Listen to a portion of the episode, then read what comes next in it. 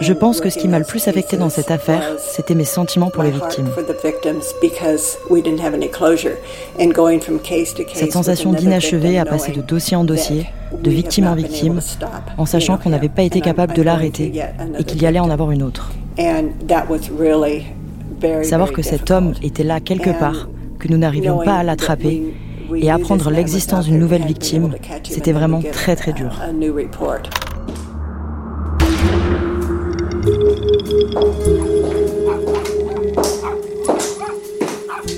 Histoire criminelle d'Amérique. Histoire criminelle d'Amérique.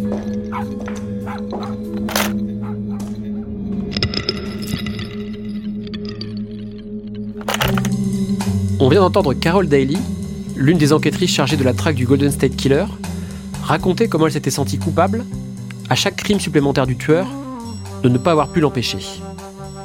Elle fait partie des nombreux témoins, enquêteurs, journalistes, victimes, que William Thorpe a rencontrés pour L'affaire du Golden State Killer, son livre paru aux éditions 10-18 en partenariat avec Society.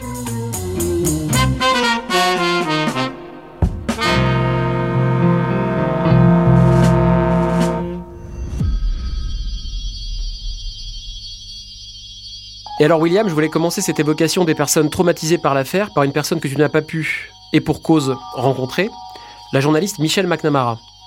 Est-ce que tu peux nous raconter qui elle était et en quoi son travail a pu être important pour ta propre enquête? Euh, Michelle McNamara, c'était euh, limite une mise en garde. Elle incarne vraiment l'idée qu'une affaire peut vous, peut vous dévorer, peut vous dévorer vous, et vous tuer. C'est une auteure, un, peu journaliste, qui euh, a passé de longues heures, de longues journées, de longs mois, de longues années a enquêté sur cette affaire. Elle était obsédée par ça. Elle avait plus de 3000 archives dans son, dans son, dans son ordinateur. Elle avait contacté tout le monde. Et il s'avère qu'au fil de l'enquête, elle a été dévorée par cette enquête. Elle en rêvait la nuit. Elle se réveillait la nuit parfois pour noter des idées qu'elle avait eues en dormant. Elle a commencé à se noyer dans les médicaments pour soulager ses idées noires. Et Michel McNamara, oui, c'est vraiment à la carne un peu le la version civile, on va dire, des, personnes qui sont intéressées à cette affaire-là et comment une affaire comme le State Killer euh, pouvait encore tuer des personnes 40 ans après les faits.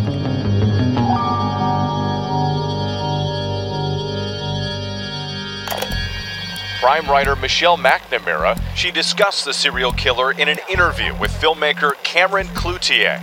I'm very struck by that people did not call out, you know, that there was a weird guy hanging around. So he had to right. To fit in. Um, but on the other hand, it's just the level of violence is so extreme.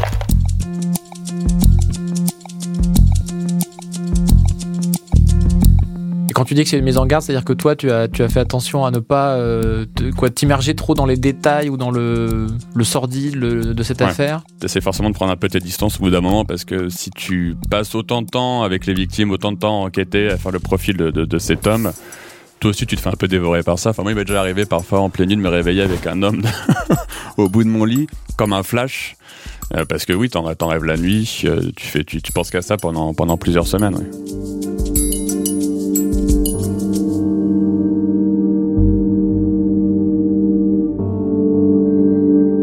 Michel McNamara donc, est une victime en quelque sorte indirecte de, cette affaire. Euh, tu as aussi retrouvé plusieurs victimes directes de, l'époque du, Golden State Killer, puisque, donc, rappelons-le, il, le Golden State Killer, comme son nom l'indique, a fini par tuer, mais a aussi, euh, durant les premiers pas de son parcours criminel, été connu notamment pour agresser et violer euh, des femmes et des couples.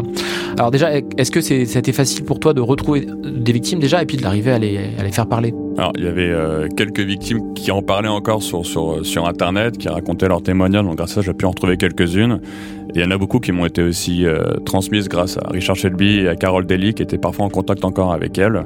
Donc oui, grâce à ça, j'ai pu les retrouver, les, les rencontrer, et à savoir euh, comment elles sont aujourd'hui. Bah, ce qui est très perturbant et très fort, c'est euh, tu te rends compte que même si 40 ans sont passés par là, elles sont toujours autant abîmées, détruites par la nuit qu'elles ont vécue avec, avec le Golden State Killer. Quand elles en parlent, elles se elle s'écroule, elle pleure, elle revive la scène en fait comme si elle avait, elle avait eu lieu la veille. Et euh, donc ça c'était quand même très fort. Et surtout, euh, malgré les années également qui, qui, sont passées par là, elles ont rien oublié. Elles ont rien oublié, elles se rappellent de tout, elles se rappellent de, ce qu'elles ont ressenti, de la peur qu'elles ont eue, de, des années qui ont suivi, qui les ont détruites. Et c'est vraiment marquant de, découvrir à quel point euh, une soirée horrible comme celle-là peut vous détruire toute une vie. On dit souvent que les années passant, on passe à autre chose, on se reconstruit. En fait, on découvre. Enfin, moi, j'ai découvert en tout cas qu'avec euh, avec ces victimes-là, on se reconstruit jamais vraiment après avoir vécu une nuit comme ça. J'avais l'habitude de faire un rêve, mon Dieu. Pendant des années, des décennies, j'ai rêvé que je criais et que personne ne m'entendait. Je hurlais de plus en plus fort et on ne m'entendait pas. Et je me rappelle que pendant que je rêvais, je sentais que j'essayais de me réveiller pour crier.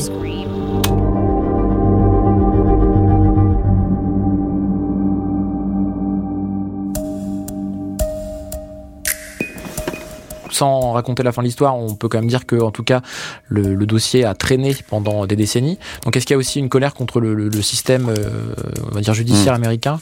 Bah, Il y a une colère folle, évidemment, envers le tueur, ce qui est logique, mais il y a aussi une grosse colère envers les autorités, pas forcément euh, dans les années qui ont suivi, mais directement. C'est-à-dire que lorsque les, policiers, les détectives arrivent chez, les victimes, euh, ils les traitent comme des objets très souvent. Ils ont un mépris envers elles. Parfois, ils les regardent même comme des complices de leur crime, c'est-à-dire qu'elles l'ont un peu cherché. Ils les baladent de pièce en pièce comme des objets. Et euh, donc ça, j'ai parlé avec quelques victimes qui m'expliquaient que pour elles, c'était pratiquement euh, un deuxième viol parfois d'être instrumentalisé comme ça, d'être parfois encore euh, nu, recouvert d'une petite couverture. Et euh, je dirais pas une colère dans les années qui ont suivi parce que euh, l'affaire n'avançait pas, plutôt une déception et plutôt euh, parfois une envie de, vouloir enterrer tout ça. Et... Alors justement, bah, on va parler des anciens détectives, même si ça peut aussi d'ailleurs concerner les victimes, ce que je vais te demander. Est-ce que tu as senti dans tes échanges avec eux quelque chose qui j'imagine doit être très fort quand on met une enquête là-dessus, qui est le sentiment de ce jour-là, on aurait pu l'avoir à ce voilà est-ce qu'il à ce moment-là il s'est passé quelque chose qui fait qu'on aurait pu l'avoir et on l'a pas fait ce sentiment de regret est-ce que tu l'as senti souvent dans tes échanges sur cette affaire? Alors beaucoup avec Richard Shelby, qui est l'un des principaux enquêteurs de, cette affaire. C'est d'ailleurs l'intro du livre. C'est lui, il a été vraiment dévoré par euh, par une scène qui s'est passée dans les 74 où il aurait potentiellement pu l'attraper et euh, par manque de chance, il est passé juste à côté de lui. Et depuis, moi je lui en ai parlé du coup plus de 40 ans plus tard. Et il était encore obsédé par cette soirée-là où il se disait, bah si je l'avais attrapé ce soir-là, il n'y aurait jamais eu le Golden State Killer, il n'y aurait jamais eu plus de 50 femmes violées, il n'y aurait jamais eu plus de 13 personnes tuées. Euh. Il aurait permis euh, bah, l'arrestation d'un homme qui allait euh, effrayer la Californie, Sacramento en tout cas, pendant plus de 10 ans.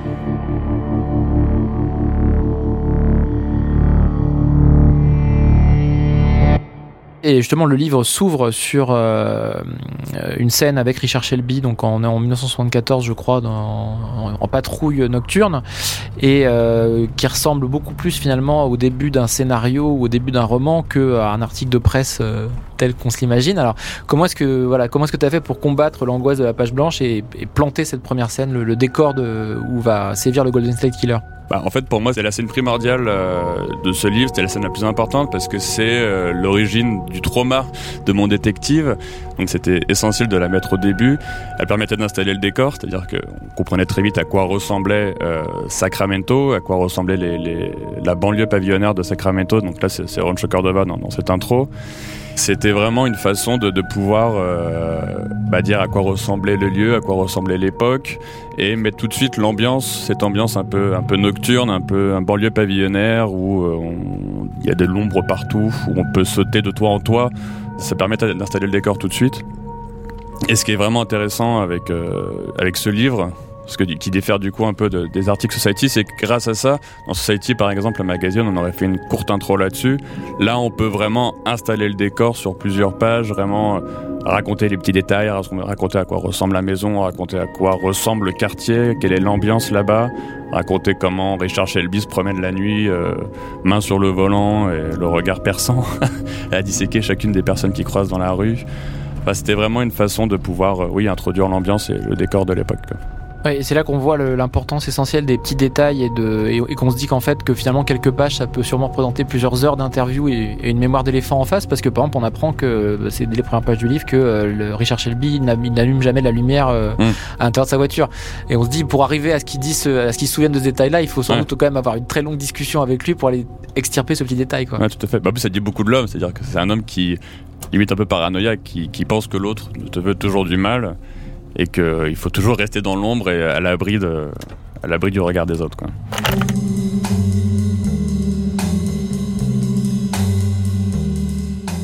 Je disparaîtrai dans la nuit a un jour lancé le tueur du Golden State à une de ses victimes. C'est donc justement dans la nuit que s'ouvre le livre de William Thorpe, une nuit en apparence tranquille, mais déjà chargée de mystères et de menaces. Pour finir ce podcast, je vous propose d'écouter les premières pages de L'affaire du Golden State Killer, publié par les éditions 10-18 en partenariat avec Society.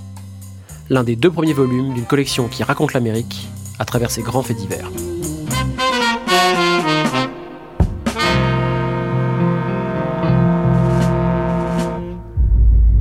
Printemps 1974, Rancho Cordova. Si un oiseau survolait Rancho Cordova, il n'y verrait qu'une ville en pointillé, sans relief. Dans cette partie du comté de Sacramento, en Californie, où les maisons de plein pied s'alignent comme des briques, personne n'a jamais eu l'audace d'ajouter un deuxième étage. Un homme agile pourrait sauter de toit en toit sur des centaines de mètres sans effort. On entendrait alors seulement le bruit de ses pas résonner entre les murs préfabriqués. Avec la verdure épaisse et les chaînes qui pointent vers le ciel, de nuit, cet homme serait aussi invisible qu'un chat en pleine chasse. En cette soirée de printemps 1974, Richard Shelby, 36 ans, fait sa ronde dans les rues de la ville. Il roule lentement, discrètement. Cet officier de patrouille de Rancho Cordova a une ligne de conduite. Il n'allume jamais aucune lumière à l'intérieur de l'habitacle. À qui veut bien l'interroger là-dessus, il répond Vous n'avez pas entendu parler des meurtres Zebra Un nom de code donné par la police à un groupe de tueurs afro-américains qui a assassiné, entre 1973 et 1974, au moins 15 personnes pour des motifs raciaux dans la baie de San Francisco. La fréquence Z de la radio de police leur a été entièrement dédiée. Z comme Zebra.